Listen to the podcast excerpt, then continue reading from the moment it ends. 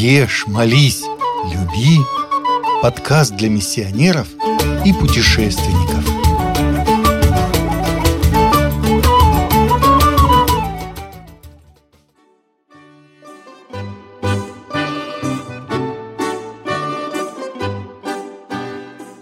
Россия. Какой национальности и этнической группе каждый из нас себя относит? Скорее всего, к русским. Природные особенности мест проживания россиян – это обширные леса и долгие зимы, бескрайние степи и холодные моря, высокие горы и бесконечно длинные реки, которые и обусловили многие характерные особенности традиционной русской кухни.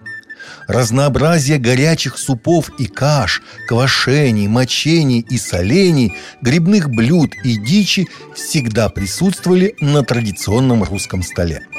Центральная роль печи в русской избе предопределила важную роль для домашнего хлеба, пирожков и пирогов, томленных, тушеных, вареных и печеных блюд.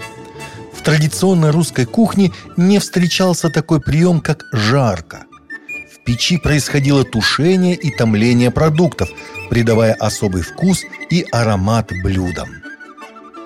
Когда-то суп в России был основным блюдом, и по сей день ни один дом без него не обходится. Самым распространенным супом являются щи. Это суп из капусты на мясном бульоне. Во все времена на Руси варили ароматную уху – в основном ее готовили из речной рыбы, которая в великом множестве водилась в многочисленных пресных водоемах необъятной территории. Славится Россия и большим выбором рыбы не только пресноводной, но и морской, которую ловили в прибрежных водах северных и южных морей. Летом готовились всевозможные холодные супы, окрошка и свекольник – Национальным русским блюдом является холодец или студень. Это отварное мясо в крепком застывшем бульоне. Мясные блюда на Руси были праздничными и говорили о достатке хозяина. Их подавали во всевозможных трактирах и закусочных.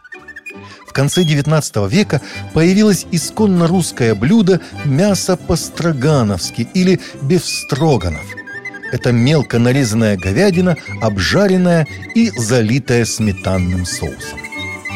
У жителей России на столе традиционно имеется много каш. Гречневая, рисовая, пшеничная, перловая, ячневая, овсяная, манная, пшено, которые варят на молоке или на воде. Причем гречневая каша – национальная русская еда.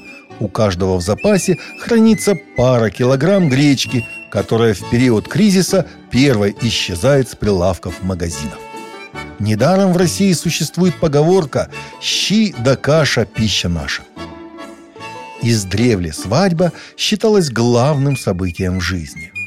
Православие не предусматривает возможности развода, поэтому женились люди один раз в жизни.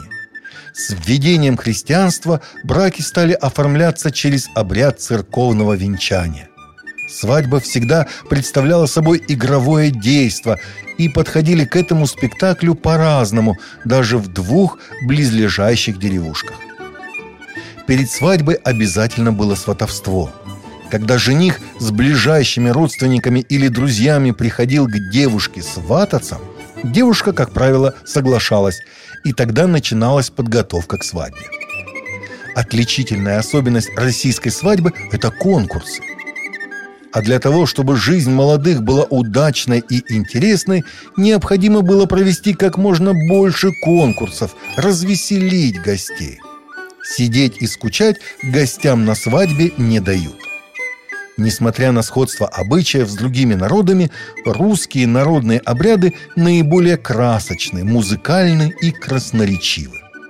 Молодожены первыми должны покинуть торжество, а гости их торжественно провожают.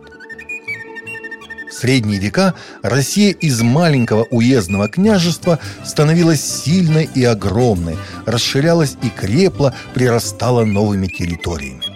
Официальной религией Киевской Руси христианство было провозглашено в конце IX века. На протяжении многих веков христианская церковь боролась с язычеством, но искоренить его полностью так и не удалось в результате чего христианские традиции тесно переплелись с языческими верованиями. Основными религиями, представленными в России, являются христианство, ислам, иудаизм и буддизм. Часть населения считает себя атеистами.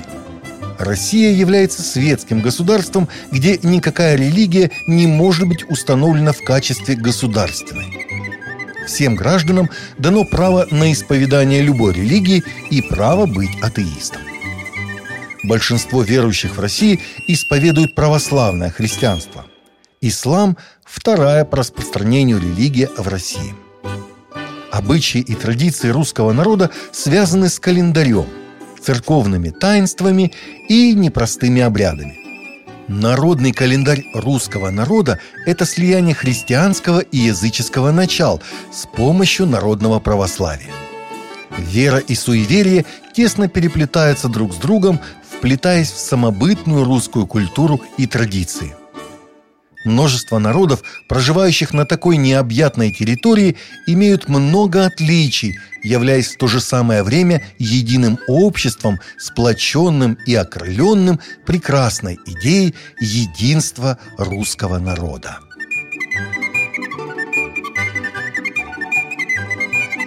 Вы слушаете радио «Пилигрим».